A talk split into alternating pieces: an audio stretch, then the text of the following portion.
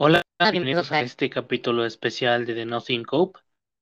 Eh, es eh, dos de, de capítulos donde hablaremos de temas sobre enfermería. Eh, el tema que trataremos hoy será el objetivo de los cuidados de enfermería en la salud mental. Para esto, eh, acompañado de mis compañeras y mis amigas, eh, las cuales son eh, Sofía. Sofía, hola. Hola. Eh, Seret, ¿qué tal? Hola. Beris, hola. Hola. Y por último, Vane. Hola, Vane. Hola. Bueno, eh, como ya les había mencionado, vamos a abordar eh, el tema de la enfermedad en fase terminal, la cual es aquella que no responde a los tratamientos e- específicos instaurados para curar o estabilizar a la enfermedad. Es por eso que conlleva la muerte de variable, generalmente inferior a seis meses, y lleva un proceso delicado a llegar a un grado de sufrimiento psicológico y físico. Ahora, ¿qué son los cuidados paliativos? Son aquellos que intentan mejorar la calidad de vida de los afectados de una enfermedad, obvio, en fase terminal. La OMS lo define básicamente como el cuidado activo y total de los enfermos en respuesta al tratamiento curativo con el objetivo de conseguir una mejor calidad de vida y una mejor muerte. El objetivo de los cuidados paliativos, según la OMS, es el alivio del dolor, no alargar ni, ni acortar la vida, dar apoyo psicológico, social y espiritual al paciente, reafirmar la importancia de la vida, considerar la muerte como algo normal, así debe ser, proporcionar los sistemas de apoyo para que la vida sea lo más activa posible y por último, dar apoyo a, a la familia durante la enfermedad y el duelo. Bueno, eh, ahora vamos con mi compañera Sofía. Sofía. Gracias, Rubén. La comunicación de la enfermedad al paciente. El momento de comunicar a una persona sobre su situación terminal es una situación muy difícil. Nosotros como profesionales debemos siempre tener presente los derechos del enfermo y respetarlos. Podemos preparar previamente la situación con algunos de los siguientes puntos que voy a mencionar. Procurar estar en un ambiente tranquilo, sin interrupciones, utilizar un lenguaje sencillo, esperar en silencio, respetando el tiempo necesario para que reflexione el paciente acerca de pues la información que le acabamos de dar, contestar las preguntas y ofrecer disponibilidad para futuras dudas. A la familia. La familia juega un papel muy importante y debe, debe estar correctamente informada sobre la enfermedad y su evolución. En ocasiones, eh, los familiares tratan de evitar que el paciente sepa como, como que toda la información acerca de su enfermedad, lo que impide que compartan sentimientos, miedos y dudas, y eso hace que el paciente se sienta cada vez más aislado. Eh, nosotros debemos de tratar de convencer es mucho mejor la sinceridad y trataremos de fomentar una comunicación veraz entre ambos lados. Esa es mi participación, Rubén. Muy buena participación, Sofi. Eh, sí, es fundamental aquí el- la participación de la familia, el que estén informados de lo que sepa que va a pasar. Ya más adelante abordaremos mm, un poquito más profundo ese tema, ¿vale? Eh, bueno, ahora tenemos la intervención de mi compañera Seret. Seret, ¿qué tal? Hola. Hola Rubén, mira, ahora yo les vengo a hablar sobre la valoración del paciente, que pues bueno, esta nos va a servir para poder establecer un plan de cuidados especializados de acuerdo a las necesidades de cada paciente. Eh, para esto deberemos de tomar en cuenta que se van a realizar diferentes tipos de valoración. En concreto van a ser tres tipos, que son la valoración física, la psicológica y la valoración sociofamiliar. Ahora bien, te voy a explicar eh, eh, las, como que la más importante, que es la valoración física. Nos pueden faltar las otras dos, pero menos esta. Eh, aquí vamos a recurrir al uso de escalas y bueno, te podría decir punto por punto todo lo que van a evaluar o a valorar cada una de ellas, pero mejor te hago en resumen esto y pero bien detalladito. Vale. Eh, en la evaluación física vamos a estar pendientes del estado respiratorio, el cardíaco, el respiratorio, neurológico, también del estado de la piel, esquelético, gastrointestinal, genitourinario y también se van a recoger datos del estado nutricional y además también vamos a tomar en cuenta el de descanso, sueño y de actividad de ejercicio. Bueno, ahora sí, ya que te he contado esto, pues ahora vamos a empezar bien. Eh, la primera eh, escala para, para valorar la, la, física, pues nos puede servir la de Karnowski, que nos va a informar sobre el deterioro del estado general. Luego nos encontramos la del índice de CAT, que valora la independencia en actividades de la vida diaria, como pues son el bañarse, vestirse, y bueno, todas esas cosas de la vida diaria. Otra es la escala de Norton, que nos va a servir para valorar la eh, posibilidad de lesiones por presión.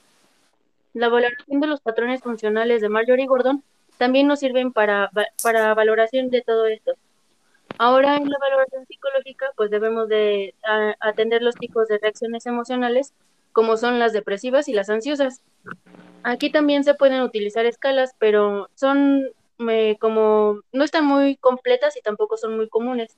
Sin embargo, nos encontramos la escala de MAC que valora cinco dimensiones como son el espíritu luchador, la impotencia, la desesperanza, la ansiedad, el fatalismo y la evitación. La escala de ansiedad y depresión eh, hospitalaria pues también nos va a servir para valorar precisamente eso. También nos sirve en la escala de depresión de Yesabash y pues la de ansiedad de Goldberg. Dentro de esta valoración, también va a ser fundamental tomar en cuenta la negación, la ira, la negociación, la depresión y aceptación. Ya sabes, los del duelo, que a veces llega claro. a ser muy complicado y puede ir. También por último, pues en la valoración sociofamiliar se debe de valorar la composición de la familia y los roles que ocupa cada miembro. También las relaciones que hay entre ellos, como por ejemplo si son buenas o malas, y las relaciones que tuvo, bueno, las reacciones más bien que tuvo la familia ante pérdidas anteriores, que, bueno, y, este, igual se deben de valorar problemas como las disputas, las herencias y esas cosas que son complicadas. También debemos de, tomar en cuenta lo económico, ¿no? Que pues son los costes que genera la enfermedad, también las redes de apoyo existentes y eh, que estén al alcance.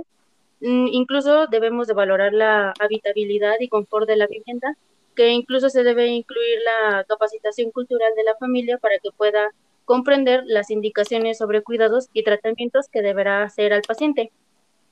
Y pues bueno, una de las escalas utilizadas para esta valoración es la escala de Gijón, eh, que no es, eh, bueno, es que es específica para ancianos, pero pues también nos pueden servir para otra, otras personas. Y pues esta última valoración es necesario trabajarla de la mano de trabajadores sociales, porque pues ellos son como los especializados en este tema y pues qué más que trabajar con ellos de la mano, ¿no? Claro. Bueno, esta fue mi aportación, Rubén. Muy, muy buena aportación, Saret. Eh, con esta información nos damos cuenta que las escalas son de gran utilidad para la intervención y actividades que se van a hacer, claro, con su valoración a los pacientes en esta etapa y, pues, por supuesto, ¿no? Eh, ahora vamos con la participación de mi compañera Vane, amiga. ¿Estás ahí? Hola. Sí, mira. Hola, ¿qué tal? Eh, yo voy a hablar acerca de la atención a la familia. Una Perfecto. parte fundamental de esta es de que no se puede dar una atención al paciente con enfermedad terminal si no se tiene en cuenta la familia, ya que es clave para cuidar sus necesidades físicas y emocionales. La adaptación de los sentimientos va a depender mucho de cómo se produjeron adaptaciones ante pérdidas y conflictos previos. La familia también pasa por distintas fases de adaptación, como ya anteriormente se mencionaron, que es la negación, esta sin aceptar la realidad, llega, llegan este, los familiares a, a acudir a curanderos. Eh, la siguiente etapa de enfado, estas reaccionan contra el enfermo o contra los procesos de salud, el pacto, la depresión ante la muerte y la aceptación. Para ello es importante tenerlo en cuenta para comprenderlos mejor y en ocasiones tener mayores paciencia ante algunas actitudes. El equipo sanitario debe establecer una buena relación para compartir ansiedad, temores y preocupaciones. Los temores principales no, no saber qué hacer cuando el enfermo se deteriore, a que sufra, a no tener ayuda profesional cuando lo necesiten, a ser responsabilizados o no cuidar bien de él, a no saber hacerlo bien, a quien se, a quien se encuentre solo en el momento de la muerte.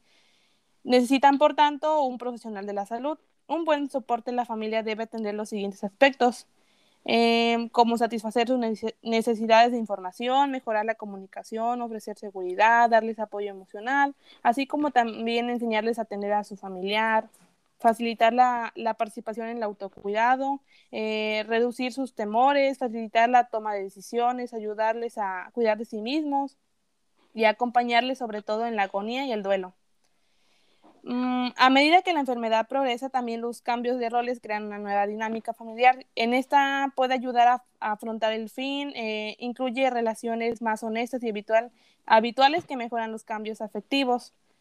A medida que se acerca la muerte, la familia debe tener la oportunidad de plantear preguntas, aclarar preocupaciones, recibir información de lo que va, de lo que va a pasar y hacerles entender que el coma es un proceso natural y que los pacientes, aunque no estén conscientes, perciben las muestras de cariño. El acercamiento consiste también en resolver asuntos eh, inacabados y crear experiencias para afrontar el fin.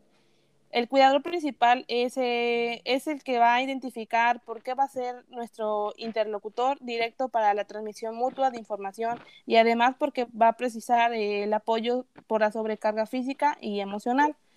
El cuidador necesita compañía y el apoyo de sus familiares y amigos tanto como el paciente. Se le debe también brindar ayuda constante y estar atentos a sus sentimientos, así como desculpabilizarse de cualquier cosa que ocurra al enfermo. Y en ocasiones la sobrecarga también puede requerir periodos breves de hospitalización. Hay que apoyarle en la decisión y ayudarle a manejar los sentimientos de culpa. Los últimos momentos. La agonía es el estado que procede de la muerte. Es la fase más dura. Eh, para ello debemos de tratar eh, que suceda de la manera más tranquila posible con el menor sufrimiento. Por lo tanto, tenemos algunos objetivos en esta fase, que entre ellos en lista de respetar la voluntad eh, del enfermo y sus intereses, también mantener la calidad de vida por medio del control de sistemas y del soporte efectivo, asumir la muerte como una realidad inevitable, propiciar la despedida, implicar a la familia en el cuidado, compañía y expresión de sus sentimientos y ofrecer un soporte y disponibilidad. Se deben evitar los cambios posturales y procurar la mayor comodidad, proporcionando un mayor confort en el paciente, así como la higiene, las almohadas y entre otros. También se deben suspender los fármacos. Eh, no conviene presidir en los opioides. Si los está tomando, mm, buscar una mejor vía de elección que puede ser la oral el tratamiento de los síntomas se, irá adaptando a la nueva situación, ya sea estertores o agitación. Se le debe informar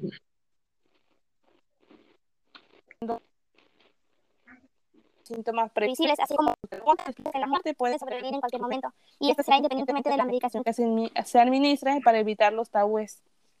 Se explicará también que los, los últimos momentos del paciente puede tener ninguna comunicación con los que lo rodean, y que esto debido a que falta cariño sin, si no parte del proceso.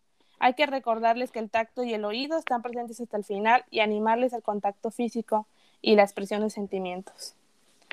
Eso sería todo de, de mi parte. Gracias, Vane. Es una buena intervención, ya que eh, pues es, es, fundamental el acercamiento para resolver los asuntos inacabados, ¿no crees? Porque eh, pues ayudamos a afrontar este fin con, con la compañía de los familiares para facilitar, facilitar que eso suceda, ¿no? Sí, explicarles la situación. Claro. Gracias, Vane. Y por último tenemos la aportación de nuestra compañera y amiga Bris. Bris, hola. Hola, Rubén. Bueno, yo les voy a platicar sobre el plan de cuidados de enfermería para el paciente con enfermedad terminal. Bueno, este está regido por cuatro etapas. La primera etapa inicial o de estabilidad es muy frecuente en casi enfermedad terminal, ya que ellos no conocen el pronóstico de su enfermedad. En cambio, la familia sí está consciente de su evolución, por lo cual se presentan situaciones emocionales que llegan a eh, previsar o impedir eh, las relaciones familiares. Bueno, todo esto está relacionado con las necesidades psíquicas, biológicas y sociales, por lo que la enfermera debe interactuar con el paciente y su familia para estabilizar. En esta etapa el paciente eh, puede presentar signos y síntomas como ansiedad, temor, depresión, impaciencia, ira, confusión, impotencia y hasta puede llorar. Un punto muy importante es que existe un alto riesgo de suicidio que se relaciona con el pronóstico de la enfermedad, la impotencia o la ansiedad por lo cual las principales acciones de enfermería son evaluar el estado del paciente y la familia, establecer comunicación con el paciente y la familia logrando un apoyo psicológico. Se debe coordinar la evaluación con psicología y psiquiatría, informar a la familia sobre los cambios de estado de esos pacientes que van desde el miedo hasta la ira, orientar a la familia sobre posibles ideas suicidas, vigilar el estado de conciencia y los cambios del estado emocional, para ello, seguimos con la etapa 2, que es la que en esta se seleccionan los diagnósticos y las acciones de acuerdo al cambio de signos y síntomas del paciente con su valoración en enfermería, manteniendo los diagnósticos de la etapa anterior si fuera necesario y agregando los que consideremos más apropiados. En esta etapa el paciente puede presentar signos y síntomas como debilitamiento físico, preocupación, insomnio, anemia y situaciones dolorosas. El principal diagnóstico de esta etapa es el de dolor, ya que conforme avanza la enfermedad, esta va empeorando y produce serios dolores. En esta se debe emplear medidas de alivio con enfoque psicosocial que en relación con el dolor. Asimismo, enfatizar en la comodidad física del paciente y orientar a la familia en los parámetros vitales. Y bueno, en base a ello se va a, restringir las actividades según el estado del paciente. Posteriormente tenemos la etapa 3, que es la de declive. En esta el, el paciente que puede o no afectar las actividades de vida diaria, por lo que le enseñará al cuidador distintos cuidados que el paciente necesita para su satisfacción. En esta etapa, el paciente podrá presentar los siguientes síntomas como hipotermia, edemas, deshidratación, disnea, poliuria, hemorragia, diarrea, constipación, vómitos, y principal, este, principales intervenciones perdón, será a recrear medidas con la familia sobre la importancia de establecer comunicación constante con el paciente, colocarla en la habitación medios para su esparcimiento, como son radio, televisor, unas revistas, permitir con su consentimiento ser visitado por amigos, familiares y vecinos, recomendar a la familia si el estado físico y de ánimo del paciente lo permite, que visite un parque, sentarse en la sala, en la acera, dar paseos estos con el fin de recrear, bueno, de fomentar actividades recreativas en el paciente.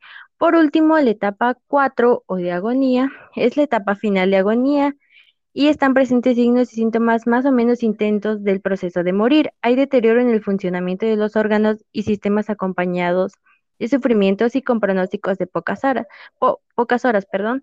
En esta etapa puede ser brusca después del diagnóstico o lenta y posterior a una larga enfermedad. En esta fase la familia necesita mucho apoyo y el enfermero necesita dar atenciones médicas lo cual reclama la presencia constante de ellos. En circunstancias, satisfacer sus necesidades, elegir los y las acciones que corresponden y que pueden ser de apoyo físico intenso. Bueno, en esta etapa podrán presentar algunos síntomas como disminución de frecuencia y profundidad de las respiraciones, descenso o ausencia de presión arterial, pulso de temperatura, de estado de conciencia, cuyo principal diagnóstico es el duelo. ¿Por qué? Porque este se relaciona con la pérdida de un ser querido o por el fallecimiento de este. Eh, las principales acciones son respetar los deseos del paciente acerca del uso de medios extraordinarios para prolongar la vida, medir frecuentemente los signos y evitar murmurar o hablar incorrectamente al paciente en su presencia. Para esto, finalmente, cuando ocurre el deceso, debemos anotar la hora en que ocurre el paro y la respiración, retirar todos los equipos que utilizaba el paciente, como son sondas, tubos u otros, ayudar a asear y preparar el cadáver, orientar a la familia sobre los trámites funerales, acompañar en toda la etapa mortuaria Y finalmente se recogen todos los últimos datos de lo acontecido al paciente. Se cierra el proceso de atención de enfermería y se hace la discusión del fallecimiento por el comité y se archiva la historia clínica. Con esto terminaría mi participación, Rubén. Gran aportación, Bris. Eh, con esto nos damos cuenta de lo fundamental que es, ¿no? Eh, bueno, eh, pues, pues es fundamental la disponibilidad del equipo sanitario, permitiendo esto, ¿no? nosotros debemos enfocarnos en estas intervenciones y pues creo que eso sería todo. Es importante este tema. nada más para referirles una página me gustaría que visitaran la Fundación Mexicana de Medicina Paliativa. Eh, pues está enfocada en brindar el apoyo a pacientes de, de escasos recursos con enfermedades en etapa terminal. Es una interesante asociación y si quieren saber más del tema, pues ahí está. Eh, les quiero agradecer su participación y pues aquí nos despedimos. Muchas gracias a ti, Rubén. Gracias. Pues nos vemos en otro capítulo de, de Nothing Hope.